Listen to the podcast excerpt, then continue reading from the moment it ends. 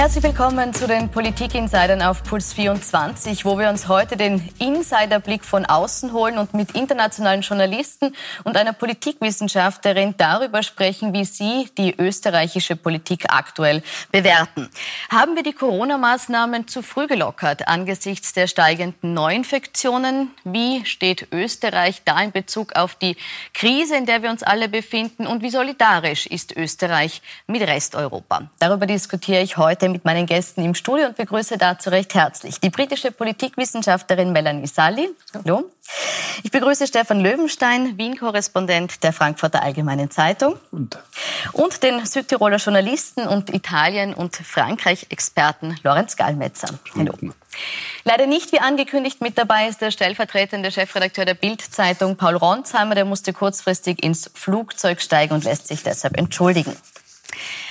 Seit letzter Woche verzeichnen wir in Österreich wieder einen höheren Anstieg an Neuinfektionen. Die Corona-Fallzahlen haben sich wieder erhöht. Wir sehen das hier in einer Grafik für Sie aufbereitet. Das Land Oberösterreich musste Schulen schließen und hat sich dazu entschieden, jetzt auch die Maskenpflicht, so wie wir sie schon kannten, wieder einzuführen. Jetzt war Österreich eines der ersten Länder, das sehr strenge Maßnahmen eingeführt hat und auch früh wieder gelockert hat. Herr Löwenstein, müssen wir aus heutiger Sicht sagen, dass wir sie zu früh wieder gelockert haben? Ich denke, alles, was man zum jetzigen Zeitpunkt machen kann, ist sowieso nur eine Zwischenbilanz. Äh, die Pandemie dauert an und wird auch noch Monate andauern, wahrscheinlich sogar bis ins nächste Jahr. Äh, für den Moment sieht es ja noch nicht so aus, als sei äh, etwas außer Kontrolle geraten, weil die Zahlen zwar relativ hoch sind, aber die Cluster, wie man jetzt so sagt, äh, regional begrenzt. Deswegen habe ich noch nicht den Eindruck, dass wir hier, dass wir hier ähm, eine Situation haben, die außer Kontrolle geraten wäre, äh, sondern das war ja schon angekündigt. Es ist ein Spiel, nicht zwischen äh, lockern und wieder anziehen. Das kann also immer hin und her gehen. Und man muss, glaube ich, noch nicht jetzt das große Übel eines neuen Lockdowns an die Wand malen. Galmitzer, rechnen Sie damit, dass die Maßnahmen jetzt auch in anderen Bundesländern wieder verschärft werden? Es hat ja zum Beispiel die SPÖ-Chefin Pamela Rendi-Wagner gesagt, sie würde sich eine Maskenpflicht in ganz Österreich wieder wünschen. Glauben Sie, dass das kommen wird? Wüsste ich das, wäre ich ein Experte. Bin ich nicht. Äh, ich muss aber sagen, äh, dass ich äh, der Meinung bin, dass insgesamt die türkis-grüne Regierung von Beginn an in der Handling rein jetzt einmal der sanitären Krise vorbildhaft war. Und zwar international vorbildhaft, gemeinsam mit Deutschland. Äh, und äh, darauf aufbauend habe ich relativ großes Vertrauen, auch durch die gewonnenen Erfahrungen in diesen Monaten, dass man weder überreagieren wird, noch äh, Schlenderian oder aufgrund was ich der Angst noch einmal, ich finde, es war ja nie ein Lockdown, sondern ein Shutdown. Also es war nie eine Ausgangssperre, sondern eigentlich eher eine Halbquarantäne, würde ich sagen, im Vergleich zu anderen Ländern. Ich glaube, dass man das gut beobachten wird und vor allem durch die gewonnenen äh, Erfahrungen es richtig handeln wird. Ich glaube nicht, dass jetzt sozusagen die zweite Welle losbricht. Das glauben Sie nicht. Ähm, ist der Umgang mit der Krankheit, wie wir ihn erleben in Österreich, im Moment zu entspannt? Ist es so, jetzt hat zum Beispiel Großbritannien ja gerade erst äh, der, die, die Pubs und, und äh, Cafés wieder geöffnet am Wochenende. Da beginnt das Ganze aber sehr zögerlich erst zum Laufen. Hat man in Großbritannien einen größeren Respekt vor der Krankheit? Und ist das etwas, was uns in Österreich fehlt, weil der Ausbruch in der Form nie da war? Nein, ich glaube nicht. Ich glaube in Österreich, also beide Regierungen in Österreich und in Großbritannien waren relativ neu. Sie waren erst im Dezember oder heuer so gebildet. Sie haben nicht so eine große Erfahrung, aber sie haben äh, eine andere politische Kultur. Äh, in, in, Österreich man hat mehr Konsensdemokratie äh, aufgebaut in der Zweiten Republik. Ähm, das heißt, also, man hält sich zusammen mehr und, und man darf nicht vergessen in Großbritannien Großbritannien haben wir seit drei, vier Jahren eine, krisengeschütterte Demokratie, wo jeder gegen jeden war in der Frage des Brexit. Das war eine schlechte Basis eigentlich für, äh, für die nächste Krise, weil Ende Jänner, kurz vor Corona, äh, endlich Großbritannien ist aus der EU ausgetreten. Man hat gehofft, es kommt irgendwie ein Konsens oder irgendwie zusammenhalten. Äh, Und dann diese Krise hat natürlich die Schwäche exponiert, äh, äh, Jung gegen Alt, Land gegen Stadt etc. Es war eine sehr schwierige Phase. Und das kommt dazu, dass der neue, ähm, der wieder neue Premierminister Boris Johnson äh, nicht sehr gern ähm, äh, schlechte Nachrichten überbringen will. Aber er will auch nicht, dass der Staat zu viel äh, eingreift in Privatsphäre. Und die Pubs sind natürlich sakrosankt. Ähm, ein Premierminister, der sagt also, wir werden die Pubs äh, schließen, er hat gewusst, das, das muss man wirklich sehr genau überlegen. Ähm, äh, es war eine verschiedene politische Kultur, glaube ich, dass dieser äh, Unterschied. Äh, also Sie sehen den Unterschied stärker in der politischen Kultur, weniger jetzt auch in der Kultur, wie die Menschen damit umgehen und wie die Bevölkerung das annimmt. Also am Anfang glauben Sie, äh, glaube ich, dass in England ähm, Gesetze im Prinzip so misstrauisch gesehen werden und äh, äh, in Österreich man hat ähm, eher, also die da oben werden, werden das irgendwie organisieren oder richten für uns und ähm, die, äh, die, das Gefühl in den Gemeinden, das ist sehr wichtig. Das sind 2000 Gemeinden oder mehr, wo die Bürgermeister also sehr viel äh, hohes Ansehen hat, ist sehr wichtig, dass man alles so zusammenhält. Sie haben es gesagt, bei uns ist das Gefühl, die da oben werden es richten, sehr groß. Ist das Gefühl, die da oben bestimmen, wie es gehen muss, zu groß und fehlt uns deshalb so der eigenverantwortliche Umgang jetzt mit der Krankheit in der Phase der Lockerung? Also man muss ein bisschen vorher anfangen. Äh, äh, ich habe noch im Ohr die wochenlangen Diskussionen von Verfassungsrechtlern, äh, ein bisschen die Opposition, die ja eigentlich kaum äh, irgendwo zu Wort gekommen ist in, im Handling der ganzen Krise, sehr viel, ähm, vor allem linke und liberale Medien, sehr viel Leute, die Angst gehabt haben, dass das jetzt sozusagen eine Art Einschränkung der Demokratie bis hin zu Verfassungsverletzungen und, und so weiter, da kann ich nur lachen. Da kann ich wirklich nur lachen. Ich bin italienischer Staatsbürger. Ich habe die italienische Krise vier, fünf Wochen davor schon äh, äh, täglich verfolgt mit meiner Familie, mit meinen Freunden von Palermo über Mailand oder sonst was und drei, vier Stunden am Tag im Internet und in den Medien. Ich war zwölf Jahre Korrespondent in Frankreich. Ich habe das dort ebenso genau verfolgt. Dort hat es einen wirklichen Lockdown gegeben, nämlich mit einer täglich auszufüllenden äh, gerichtlichen Selbstbestätigung, einer Art äh, ähm, äh, Autozertifikation, äh, auch, äh, wo man draufgeschrieben hat, Tag, Stunde, Datum und einer der vier Gründe, die erlaubt waren, sprich äh, äh, Krankheitsnotfall, Familiennotfall, etwas einkaufen, was lebensnotwendig ist, das in der Heimatgemeinde nicht gibt. Sonst durfte man erstens einmal die Heimatgemeinde nicht verlassen und in Italien dann im Umfeld von 200 Metern des Hauses. Ich weiß zum Beispiel aus äh, Palermo, äh, Maria Teresa, Francesco und Martha haben einen Hund, einen unheimlich lieben, aber er ist elf Jahre alt. Der Hund hat gelitten, weil sie nicht nur sie drei, sondern auch den Freunden den Hund immer borgen mussten, weil das war erlaubt, dass man 200 Meter ums Haus, Haus geht. geht. Mhm. Das heißt, dort hat es Leute gegeben, die wirklich wochenlang praktisch, außer in die Apotheke oder, und das war der größte Fehler, in die Ärzteambulanzen und in die Spitäler gegangen sind, sobald sie ein Problem hatten, während man in Österreich zu Recht gesagt hat, bleibt zu Hause, wir kommen zu euch. Das heißt, insgesamt, ich bin jeden Tag spazieren gegangen, weil der grüne Anschober durchgesetzt hat bei den Maßnahmen, dass er gesagt hat, man darf auch hinausgehen ohne Grund, außer äh, wenn man zu Hause das Gefühl hat, äh, es fällt einem die Decke am Kopf. Das hat es in den anderen Ländern nicht gegeben. Insofern finde ich, war es eine Halbquarantäne. Die Leute haben sich nach acht oder zehn Tagen begonnen, wirklich daran zu halten, im Supermarkt, auf dem Gehsteig ausweichen und so weiter. Und insofern sage ich, war weder große äh, Obrigkeitshörigkeit noch sonst. Und wie man gesehen hat, sobald die Lockerungen da waren, haben sie gleich wie in Florida und wie in Großbritannien und wie in Italien wieder Halligalli gespielt. Ich wohne direkt neben dem Donaukanal und kann das beobachten. Das heißt, ich glaube, die Mentalität der Menschen ist hier nicht so anders, sondern... Aber Sie haben jetzt auch gesagt, die Leute haben dann wieder Halligalli gespielt. Hätte man die Leute davon abhalten können, sofort nach den Lockerungen wieder Halligalli zu spielen, wenn man anders mit ihnen kommuniziert hätte oder den Lockdown anders aufgebaut hätte?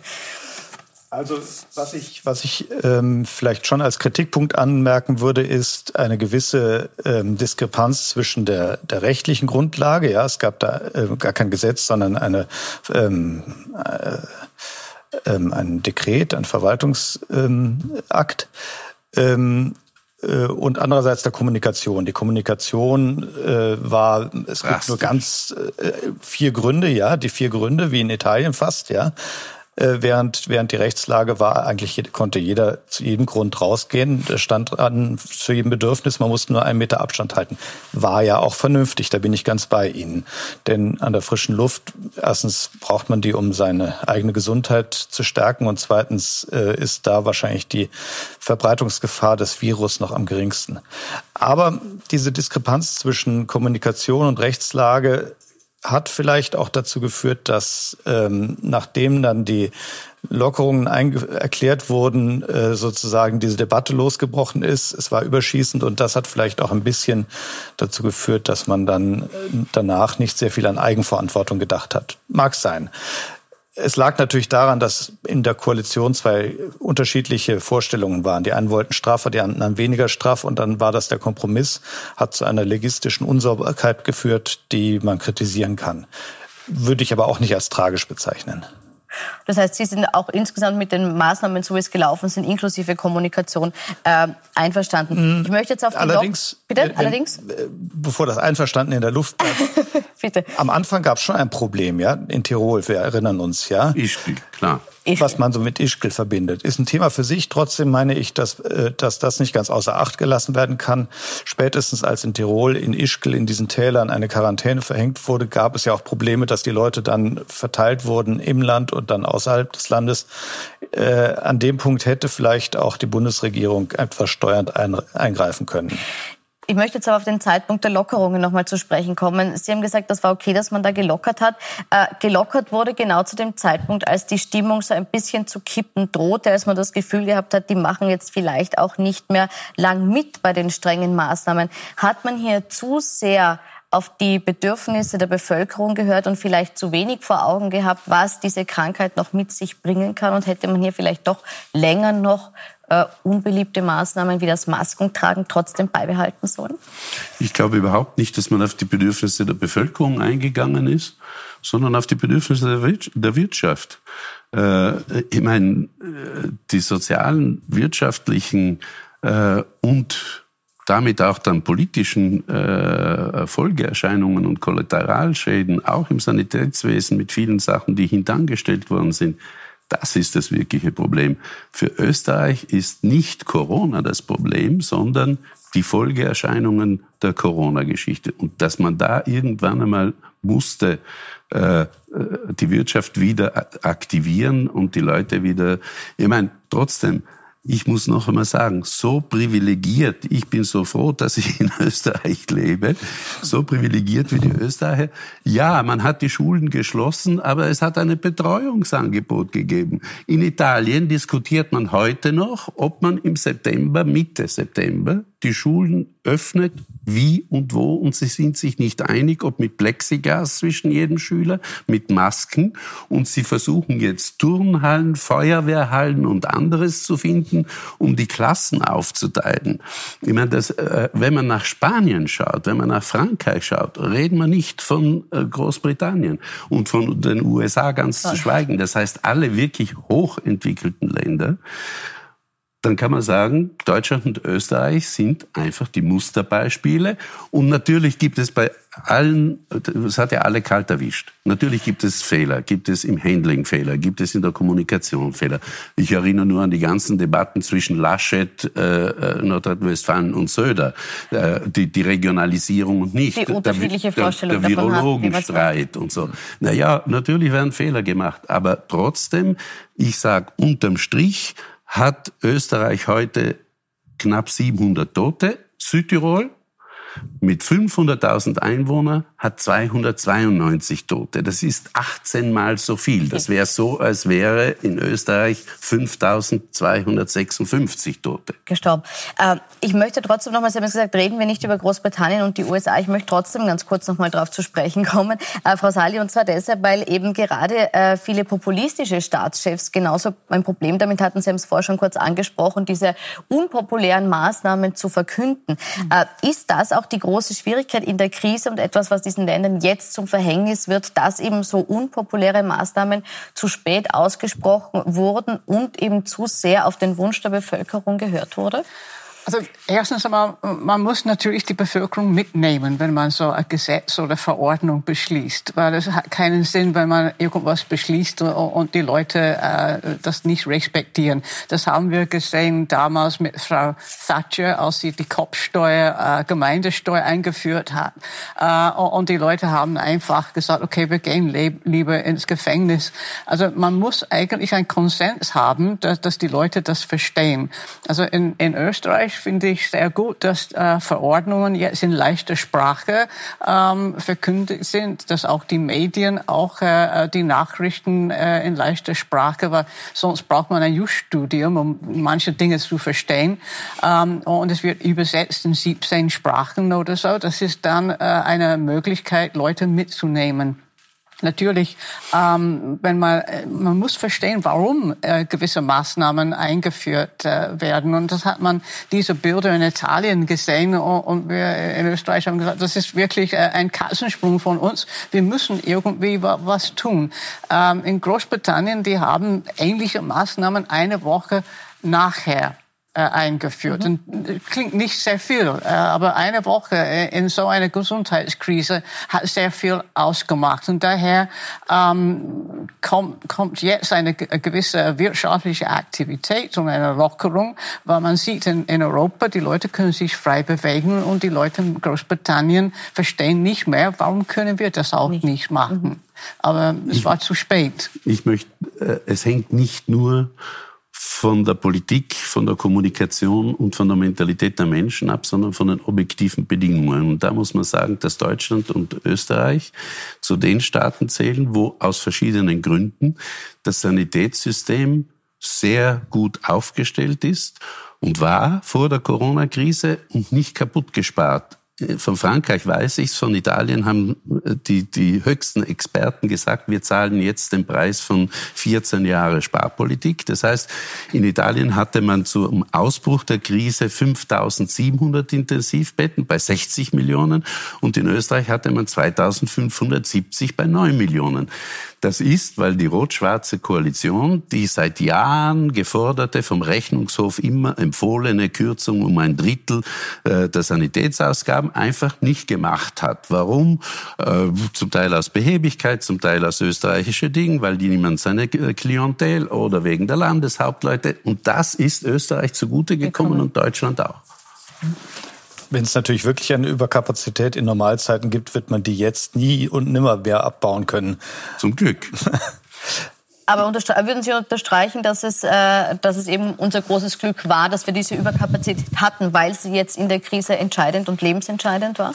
Es ist vielleicht der Vorteil der Ineffizienz von Föderalstaaten, weil das kommt ja noch hinzu, nicht, dass jeder Landeshauptmann oder in Deutschland jeder Ministerpräsident dann sagt, nee, bei uns jetzt gerade diese, ähm, dieses Krankenhaus lieber nicht. Also äh, vielleicht hat, haben ein paar Ineffizienzen sogar ihre, ihre Vorzüge, wenn sie Interessen ausgleichen. Das bringt mich zu einem Punkt, den ich eben noch äh, ähm, Frau Sully unterstützend anmerken wollte. Es ist ja ein historischer Zufall, aber in dem Fall ein glücklicher Zufall, dass Österreich nicht mehr eine äh, Mitte-Rechts-Regierung hat, sondern eine Mitte- oder Rechts-Links-Regierung. Unabhängig jetzt von der äh, Performance der Minister und wie sie es gemacht hätten, vielleicht hätten es die Blauen auch gut gemacht, wer weiß schon. Aber aber einfach um der Akzeptanz in der Bevölkerung willen ist das natürlich etwas ganz anderes, wenn eine so extrem polarisierende äh, politische Formation wie Türkis-Blau ähm, solche weitreichende Maßnahmen verkündet oder eine, die doch über die Lager hinwegbrückt wie Türkis-Grün, was ja zwei verschiedene Welten sind, wie die beiden Regierungschefs oder die immer Parteichefs immer betonen. Ja. Also, das heißt, Sie glauben, unser Glück war auch, dass wir eben eine Regierung hatten, die beide Lager sozusagen äh, mitgenommen hat und deshalb auch diese große Zustimmung, diese notwendige große Zustimmung in der Bevölkerung gefunden hat. Unpopuläre Maßnahmen. Trotzdem hat die Regierung dolle Werte. Das ist ja äh, erklärungsbedürftig und ich glaube, das hängt, das hängt an diesem Konsens und an einer starken Begabung sowohl von Herrn Kurz als auch der Grünen Minister, äh, insbesondere dem ruhig und sachlich und fast hätte ich gesagt äh, aus, Schu aus, der, aus der Schule. Sie meinen den Gesundheitsminister, äh, nicht den Innenminister. Den, Gesund Gesundheitsminister, den Gesundheitsminister, also, genau. Anschober. Ja. Habe ich vielleicht mich Nein, ja, ja, habe ich falsch verstanden. Also, ich, ja. also er erklärt ruhig und sachlich, äh, wie, wie, es ein gelernter Lehrer halt tut. Und das kommt, glaube ich, der Regierung insgesamt zugute. Gibt Im Moment Fehler zu? Es gibt sogar Holt Fehler zu, die ja. Betroffenen, um mit ihnen Dialog zu führen. Ja, ja. Das, ob das unter Blau so gelaufen wäre. Aber Sie sagen selbst, das ist wahrscheinlich ein, ein, ein Mitgrund, warum äh, das, das Management bislang so erfolgversprechend war oder erfolgreich war. Äh, ich möchte das Augenmerk jetzt aber trotzdem noch ein bisschen auf die aktuelle Situation lenken, nämlich auf die, die wir jetzt in Oberösterreich haben. Ähm, hier ist äh, es eben zu vermehrten äh, Corona-Infektionen gekommen und die Konsequenz ist jetzt diese Maskenpflicht, die jetzt wieder eingeführt wird. Äh, die Tatsache, dass man das jetzt wirklich aufs Bundesland ausdehnt, diese Maskenpflicht. Würden Sie das als Eingeständnis werten, dass das Containment der einzelnen Fälle nicht ausreichend funktioniert hat? Dieselbe Diskussion hat man äh, in, rund um Gütersloh auch. Wie viel soll man bei Clustern bin ich kein Experte, kann ich nicht sagen. Äh, Tatsache ist, dass äh, in allen Ländern und auch in Österreich die Corona-Krise sehr viele Missstände zutage gebracht hat, die man zwar kannte, die, die sich damit beschäftigt haben, die aber nie in den Mittelpunkt der öffentlichen Wahrnehmung getreten sind. Sprich, die Pflege, äh, wo man anfangen muss, Leute per Flugzeug äh, äh zu holen, weil man nicht genügend eigene Leute hat, die die Alten pflegen die Leiharbeitersysteme, sehe Post oder jetzt Schlachthäuser oder sonst was, die Unterbringung, die Missstände in den Saisonarbeiten, Sprichwort Spargel oder sonst was nur für Österreich. In den anderen Ländern ist das zum Teil noch viel, viel schlimmer, reden wir nicht von Andalusien oder Süditalien. Das heißt, äh, unabhängig davon jetzt, wie streng man äh, den jeweiligen Cluster und die Mitbevölkerung, äh, was ist schon eine Maske tragen, bitte, ich meine, das ist nicht der Zweite Weltkrieg. Ne? Äh, äh, die Entbehrungen sind relativ, äh, es wird schwierig, wenn man die Arbeit verliert. Es wird schwierig, wenn Schulen geschlossen sind und man mit vier Kindern auf einer 60 Quadratmeter Wohnung ist. Das wird schon schwierig. Aber eine Maskenpflicht in Ämtern und in der, in der U-Bahn, so was soll's? Ich meine, ja. äh, insofern würde ich sagen, viel, viel interessanter und folgewirkender und auch für eine Bilanz, wie diese Regierung die Krise, abgesehen vom rein sanitären Aspekt, nämlich gesellschaftspolitisch, wirtschaftspolitisch, sozial handeln wird und wie weit dort die Grünen ihre Ziele und ihre Handschrift unterbringen werden können, das wird man jetzt dann sehen wie man mit den wieder auflockernden Sachen, wenn man die Grenzen öffnet, umgeht, natürlich. Aber vor allem, wer kriegt welche Unterstützung, wie schnell. Angeblich sind von den 50 Milliarden, die angekündigt worden sind, was ja eine 180-Grad-Wende von, von Null äh, äh Defizit im angestrebt von Herrn Kurz ist. Ne? äh, plötzlich sind alle Keynes-Anhänger geworden und whatever it takes, äh, gut, aber Wer kriegt das Geld? Wie schnell kriegt er es? Äh, wen sagt man, das ist eher Zombie-Unternehmen, das lassen wir fallen? Das sind die Themen, finde ich, die jetzt auf Österreich zukommen werden und nicht der eine oder andere Cluster oder zweite Welle. Oder nicht die zweite Welle. Ich nehme das vorübergehend der Schlusswort zu gleich hier anschließen. Wir müssen in eine kurze Pause gehen, sind aber gleich wieder zurück und besprechen dann eben zum einen die Wege aus der wirtschaftlichen Krise, aber auch die Frage der europäischen Solidarität. Bis gleich.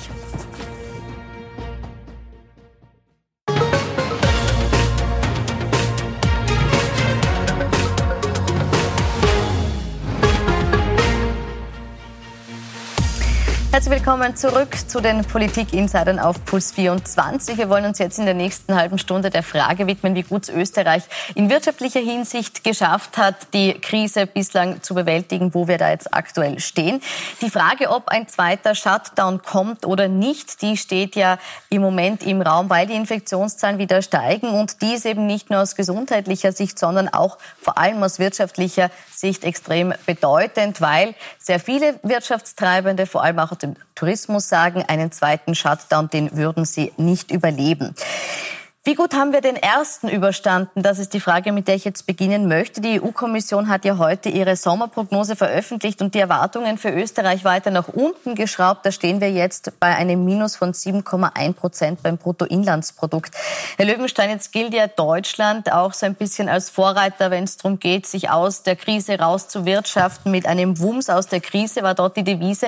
Wie gut macht es denn Österreich? Wie bewerten Sie die Maßnahmen, die hier jetzt getroffen wurden, um eben wieder wirtschaftlich auf die Beine zu kommen.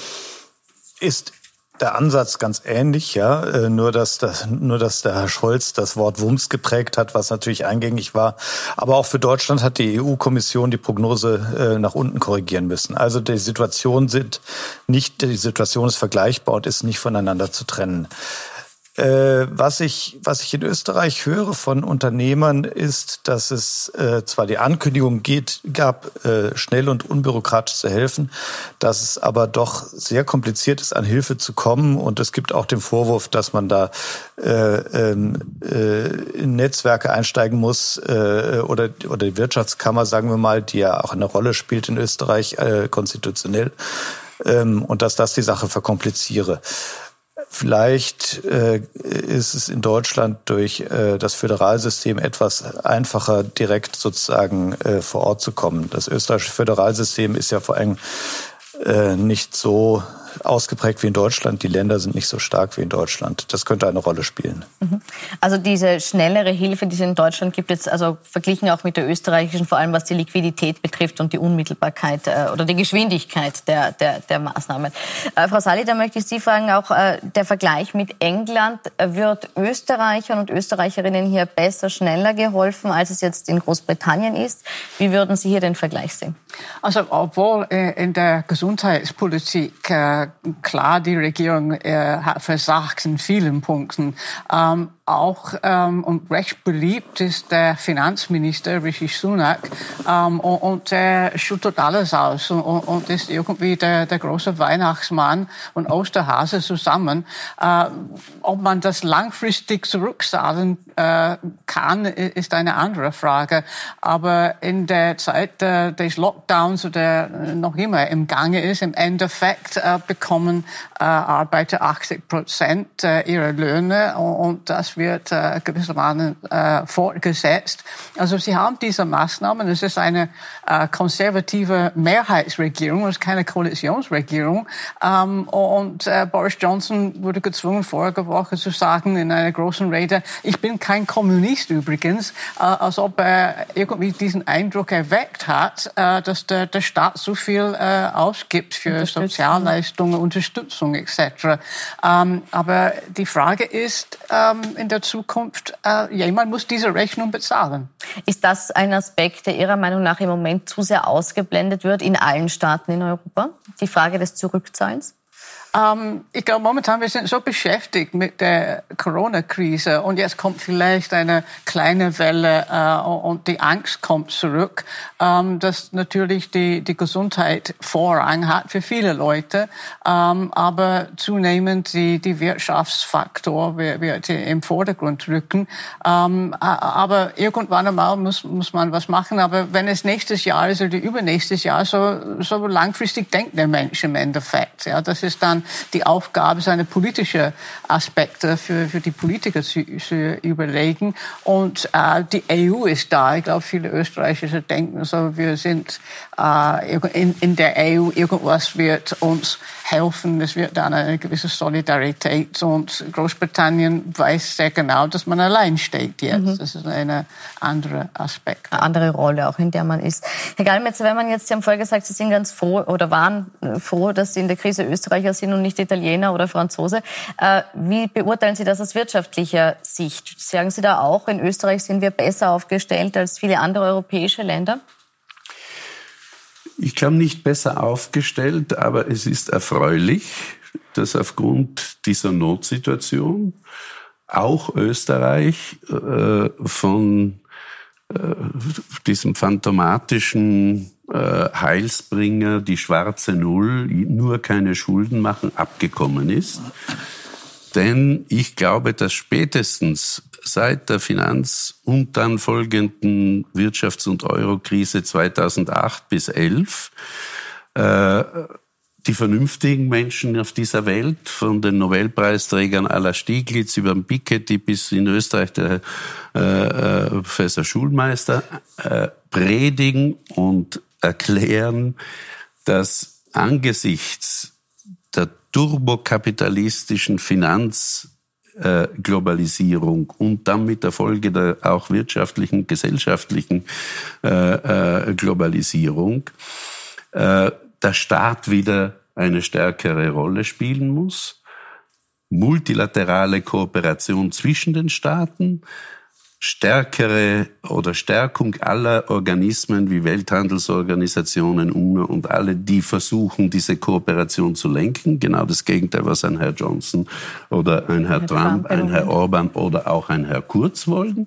Das heißt, die Krise zwingt zu einem vernünftigeren Umgang und dazu zählt jetzt massiv Geld auszugeben. Hätte der Italiener Draghi bei der damaligen Wirtschaftskrise 2009-11 äh, nicht gesagt, wir retten den Euro whatever it takes, was immer dazu notwendig ist, wörtlich jetzt von Herrn Kurz dann für Österreich angewandt, dann hätte es wahrscheinlich eine äh, ganz eine andere Eurokrise gegeben. Das heißt, in Krisensituationen, siehe Roosevelt, muss man den Staat und die öffentlichen Gelder massivst einsetzen. Die Frage ist, wer kriegt das Geld?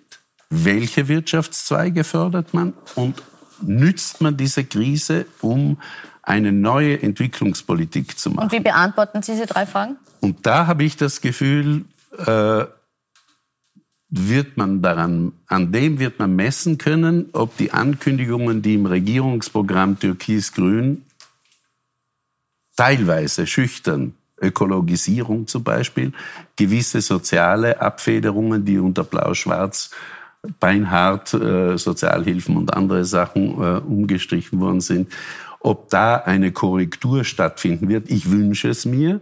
Denn man sieht, dass inzwischen alle Wissenschaftler sagen, dass selbst die Geschichte mit dem Coronavirus und alle anderen gesundheitlichen Sachen auch auf die Klimakrise zurückgehen. Das heißt, die Klimakrise wird das Thema Nummer eins bleiben. Und man muss jetzt eine neue Wirtschaftspolitik danach ausrichten, weniger Ungleichheit, mehr soziale Gerechtigkeit, Sanitätswesen aufrechterhalten und auch schauen, dass man sozusagen äh, die Welt in eine etwas gemütlichere, äh, nicht mehr so rapide Richtung lenkt.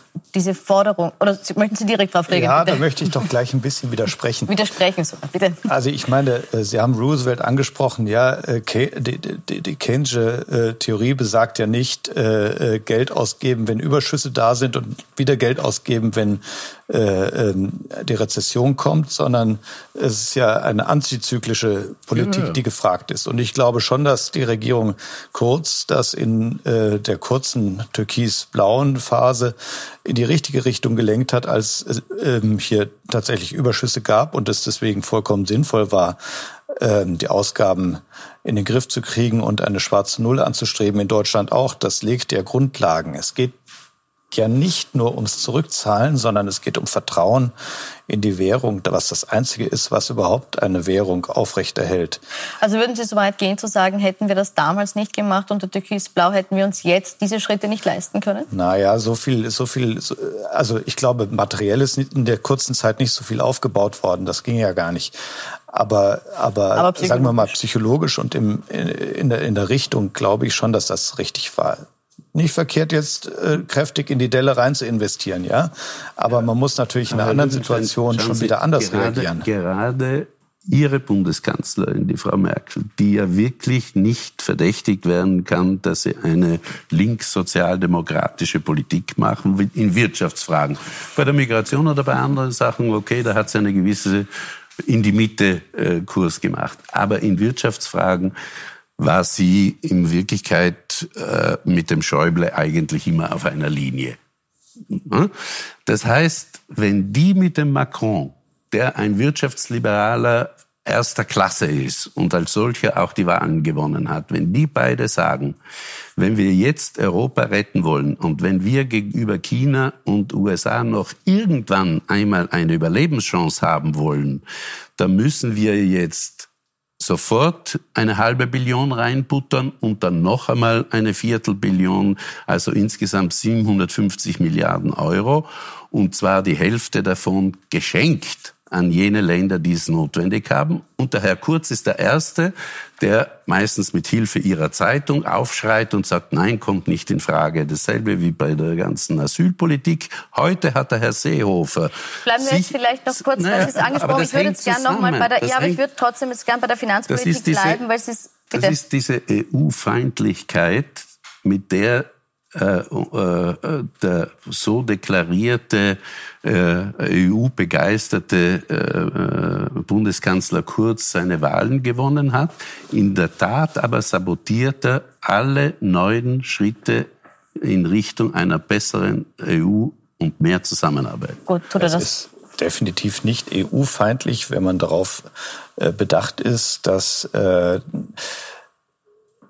mit Geldausgaben auch strukturelle Reformen ähm, verbunden sind.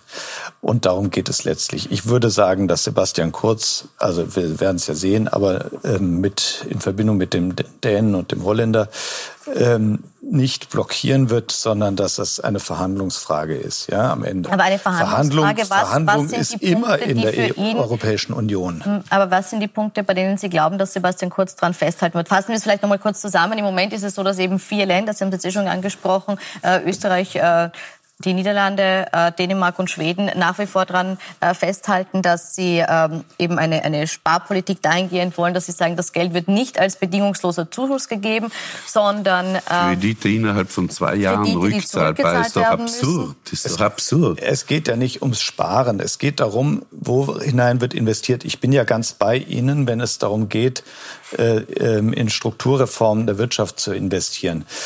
Ähm, und wie gesagt, jetzt in der Delle muss man Geld in die Hand nehmen. Das machen Deutschland und Österreich und das macht die Europäische Union. Das macht Frau von der Leyen sicher richtig. Die Frage ist, äh, äh, macht man das bedingungslos? Setzt man Anreize? Anreize sind, glaube ich, immer besser als Bedingungen, ja.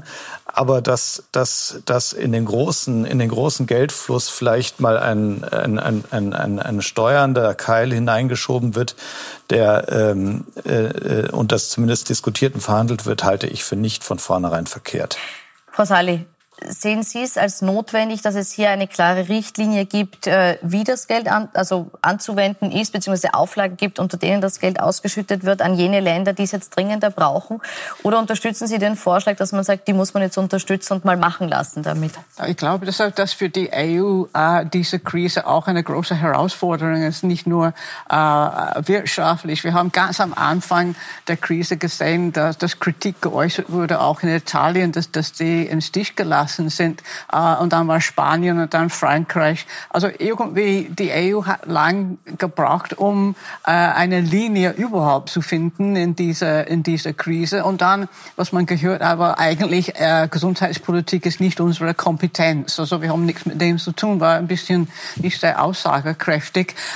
Und dann hat man gehört von der EU alles, was gemacht wurde, um diese Situation zu retten. Aber die Kommunikation mit den Bürgern in den verschiedenen Mitgliedstaaten ähm, Stopp äh, ist sehr, äh, ja, lässt sehr viel zu wünschen übrig.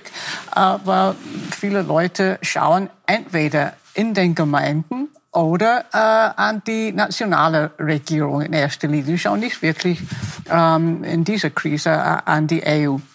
Es ist ähm, dazu gekommen, dann die demokratischen Aspekte, die Krise in, in, Polen und in Ungarn hat man auch irgendwie von der EU ein bisschen mehr erwartet. Das mhm. heißt, in, in vielen Fronten äh, ist die EU jetzt äh, herausgefordert, eine kleine, eine, eine klare konsequente Linie zu vertreten. Sie findet das momentan nicht. Ähm, kann sein, dass, dass es kommt, aber alle nationalen Regierungen stecken noch in dieser Corona-Krise. Es ist noch nicht vorbei. Das heißt, Sie glauben auch, dass einfach noch nicht die Zeit da ist für großes Management auf EU-Ebene, weil die Staaten noch mit der Aufarbeitung ihrer nationalen Krisen. Es wäre wünschenswert, aber ich sehe das nicht momentan. Man, das, man hört irgendwie, oder die EU versucht irgendwie das zu vermitteln. Aber ich glaube, es kommt nicht rüber, eigentlich, was die, die EU-Position ist. Und man schaut nach wie vor an die nationale Region. Wie ich glaube, dass hm? da ein bisschen eine verschiedene Wahrnehmung ist äh, aus britischer Sicht, nachdem man dort eigentlich sich von der EU äh, im Wesentlichen distanziert und auch nicht sehr viel erwartet. In Italien wird das täglich zum Hauptthema gemacht. Was macht die EU mit uns, hilft sie uns oder nicht. Zum Beispiel ist die Regierung völlig idiotisch gespalten äh, in der Annahme äh, eines Teils dieser Hilfen, äh, die gebunden wäre äh, Mess auf italienisch-europäischer äh, Staatenrettungsfonds, mhm. den es schon früher gab. ESM. Äh, immerhin 36 Milliarden Euro für Italien. Und die Fünf-Sterne-Bewegung sagt nein, weil die uns vorschreiben können, was wir damit tun, sprich Troika wie Griechenland. Das ist der, das, ja, der ESM, den wir kannten, der, der ESM. eben mit Auflagen in sehr klar beschreibt. In Wirklichkeit hat sich die EU inzwischen so weit bewegt, dass sie gesagt hat, nein, die einzige Bedingung ist, dass ihr damit euer äh, Gesundheitssystem saniert. Und deswegen sagt die große Mehrheit der Italiener, sei es der Bürger wie auch der Politiker, natürlich muss man den nehmen, bis hin zu Berlusconi. Nur der Salvini sagt nein, weil da redet uns äh, die EU dann wieder drein. Als Souveränist kann man nicht den äh, ESM annehmen. Bei den anderen Sachen, Salvini. ich glaube, dass die EU jetzt dabei ist zu entscheiden ob sie mit diesem Recovery Fund und wie man den handelt, natürlich mit Vorgaben, dass man sagt, man will überprüfen, dass das nicht einfach korrupt ist oder mit dem einfach alte Schuldenlöcher, das ist schon klar. Aber es ist ein Unterschied, ob man sagt, es muss im Einvernehmen eine Art Reformprogramm, das hat Italien ja schon vorgelegt, 70 Seiten lang, äh, vorlegen, auch Spanien, auch Frankreich, und daran orientiert es sich, oder ob die Funktionäre aus Brüssel in dein Finanzministerium kommen, wie das in Griechenland war, dort die Buchhaltung sich anschauen und sagen, das dürft ihr machen und das dürft ihr nicht machen. Das kann man mit Italien als Gründungsstaat der EU und als drittstärkste Wirtschaft in der EU nicht machen. Italien hat natürlich auch nicht den Statistikamtsvorsteher, der auf gefälschte Statistiken hingewiesen hat, dafür, dass er die Wahrheit sagte, als erstes vor Gericht gezerrt und entlassen. Also in Griechenland war schon einiges im Argen, was man nicht ganz äh, sich selbst überlassen konnte, meine ich.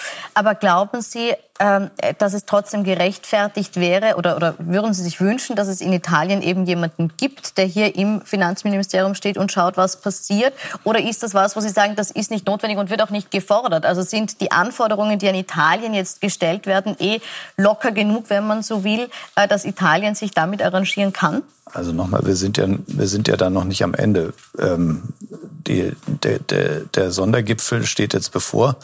Äh, da wird das ausgehandelt und ich glaube, man sollte, man sollte ähm, ähm, mal abwarten, wie das Ergebnis ist. Äh, wenn, wenn man, wenn man gleich mit dem Kompromiss in Verhandlungen reingeht, hat man schlecht verhandelt. Nein, aber so wie das die von der Leyen äh, äh, und die Kanzlerin und der Macron sehen, finde ich das sehr vernünftig. Da kann man die eine oder anderen Zugeständnisse machen. Äh, aber zu fordern, dass es ausschließlich Kredite sind, wie das die, angenehm, äh, die angeblichen sparsamen vier, vor allem Holland und Österreich machen, und zwar in kürzester Zeit, zwei Jahre rückzahlbar, das kann eine Verhandlungstaktik sein, dass man beim Siebenjahresbudget besser abschneidet. Aber wenn die Österreicher das mit verhindern würden, äh, brauche ich Ihnen doch nicht zu sagen, Sie sind Fachmann, äh, dann ist der Euro Geschichte. Denn wenn, äh, wenn Spanien also, und Italien, wenn Spanien und Italien jetzt nicht dringend, und zwar dringendst Milliarden kriegen, dann bricht das Ganze wie ein Kartenhaus zusammen. Na gut, Milliarden kriegen sie ja sowieso, also da geht es ja um die Modalitäten. Aber ich glaube, wir drehen uns hier im Kreise. Kreis. Äh, ganz kurze abschließende Frage dazu. Äh, wir sehen, es ist noch nicht ausdiskutiert. Ist es für die EU jetzt deutlich leichter, weil Großbritannien hier nicht mehr mitspricht, nur ein kurzes Ja oder Nein, hier zu einer Lösung zu kommen? Ja, ich glaube, so, Großbritannien war immer der Sparmeister und hätte wahrscheinlich die äh, vier, ähm, die jetzt sparen wollen und nicht so viel hinausgeben äh, ohne Bedingungen, äh, unterstützt. Und äh, äh, jetzt müssen sie das das allein machen. Also in dem Fall, glaube ich, ist ein Minuspunkt für äh, diese Verhandlungen aus österreichischer Sicht. Sicher. Also für Österreich ist es schwieriger, für die EU vielleicht. Ja, sie, sie verlieren einen Bündnispartner in dieser Frage. Ja. In anderen Fragen vielleicht kann man argumentieren, dass die EU das viel leichter hat möglich. Ja. Vielleicht, bekommen, vielleicht verlieren sie gar nicht im Bündnispartner, sondern bekommen eine Rolle, die sie vorher gar nicht hatten. Das ist ja schon erstaunlich, welche Rolle da Österreich einnimmt im Moment weil es die Rolle von Deutschland, die es früher hatte, und auch von Großbritannien jetzt übernimmt. In, in naja, ich will das jetzt nicht überhöhen, ja, aber äh, da tariert sich schon einiges neu aus. Ja. Ich möchte noch auf ein weiteres äh, Thema zu sprechen kommen, nämlich äh, was auch so ein bisschen die, die Solidarität in Frage stellt. Das ist das Thema der Reisefreiheit, die ja aktuell auch wieder diskutiert wird. Österreich hat sich entgegen der EU-Regelungen äh, für eine Reisewarnung für den Westbalkan ausgesprochen. Sind solche Alleingänge gerechtfertigt? Da bin ich mit äh, ähm, äh, einer Kritik d'accord, die an Österreich ähm, ähm, die Anforderung stellt, sie sollten sich besser in der EU mit ihren Grenzmaßnahmen koordinieren. Das galt auch für die Grenzschließung zu Italien zu Beginn der äh, äh Corona-Krise, die in der Sache, glaube ich, nicht verkehrt war, aber die sehr viel schonender und besser äh, über Brüssel hätte kommuniziert und in die Wege geleitet werden sollen. Und ich glaube, dass äh, im Unterschied zum Gesundheitswesen Grenzen an eine na, nicht Kompetenz der Europäischen Union sind, aber da hat die Europäische Union schon eine wichtige, über Schengen eine wichtige Rolle. Aber da sind wir wieder bei einem Problem, dass wir schon eine Migrationskrise haben zwischen Souveränität und ähm, Abgabe der Souveränität. Nur dürfen wir uns über eines nicht in die Tasche lügen ähm, wenn äh, wieder mehr Corona-Fälle auftreten, auch in Österreich, dann hat das mit Clustern und mit äh, ähm, ähm, Schlachthöfen vielleicht hier und da zu tun. Aber im Wesentlichen wird durch die, durch die Urlaubszeit und durch die wieder äh, anlaufende ähm, Reisetätigkeit wird das kommen, dass, dass die Zahlen wieder ansteigen und dass man sehr viel schwerer wieder nachvollziehen kann, wo eigentlich eine Ansteckung herkommt durch die Eigenheiten dieses Virus. Das wird, das wird die eigentliche Herausforderung in meinen Augen sein der kommenden Monate. Und es äh, wird sicher sich, sicherlich sehr schwer werden, das zu beantworten, ohne mit Grenzschließungen äh, reinzugehen. Aber heißt das, dass nicht der Österreicher einen Fehler macht, indem es einen Alleingang begeht, sondern die EU generell zu früh gelockert hat? Verstehe ich sehr richtig?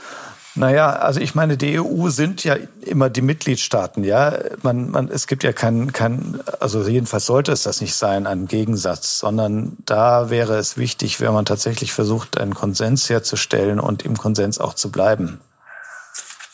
Einschätzung von Ihnen, haben wir hier zu schnell gelockert und die Reisefreiheit zu früh eingeleitet wieder? Das mit den Grenzen ist so ein kompliziertes Problem, dass ich zum Beispiel mich geweigert habe, dem italienischen ORF-Radio ein Interview dazu zu geben, denn äh, das ist, bis man das herunterdekliniert, so wie bei der Beschaffung am Anfang der Schutzanzüge, der Masken, der Medikamente und sonst was, wo Deutschland äh, schon bezahlte Sachen nicht nach Österreich gelassen mhm. hat. Und so. Das heißt, die EU hat in all dem so versagt, denn in Wirklichkeit müsste man da das Regionalisierungsprinzip ja. nehmen. In Italien sagt der Herr De Luca, der Landeshauptmann, wenn man wie von Kampagne sagt, ich sperre meine Region zu, wenn ich noch einmal sehe, wie alle Süditaliener in Mailand äh, die Züge stürmen und zu uns nach Hause kommen, weil dort die Dinge ist. Der Herr Zaia, der Landeshauptmann oder Gouvernatore von Veneto, will jetzt zusperren, wenn die anderen von daher kommen. Das heißt, selbst im Land, die Bundesländer, die Regionen sind sich nicht einig, geschweige denn. Und ich glaube, dass das Virus äh, macht nicht vor einer Grenze halt, nicht der Region und auch nicht des Staates. Das heißt, in Wirklichkeit müsste man das, was man mit dem Tracing, wir haben noch gar nicht geredet, ob eine App und ob es Technologien gibt, aber was mit den Clustern und dem Tracing ist, müsste man europaweit so gut organisieren, dass man nicht anhand von Nationalstaaten schließt, sondern anhand von Infektionsschleuderregionen. Das würde voraussetzen, dass die EU aber wirklich lernt, immer dann, wenn die Regierungschefs oder die Ministerräte zusammensitzen, nicht an ihre äh, Heimklientel bei den Wahlen zu denken, sondern ans gemeinsame Europa. Das ist nicht der Fall. Das ist nicht der Fall. Eine europaübergreifende Lösung im Punkto Tracing hat es äh, bislang nicht gegeben. Ich bedanke mich bei Ihnen für die Einschätzung. Wir sind leider am Ende unserer Zeit angekommen. Ich wünsche Ihnen eine gute Unterhaltung mit dem weiteren Programm noch auf Puls 24.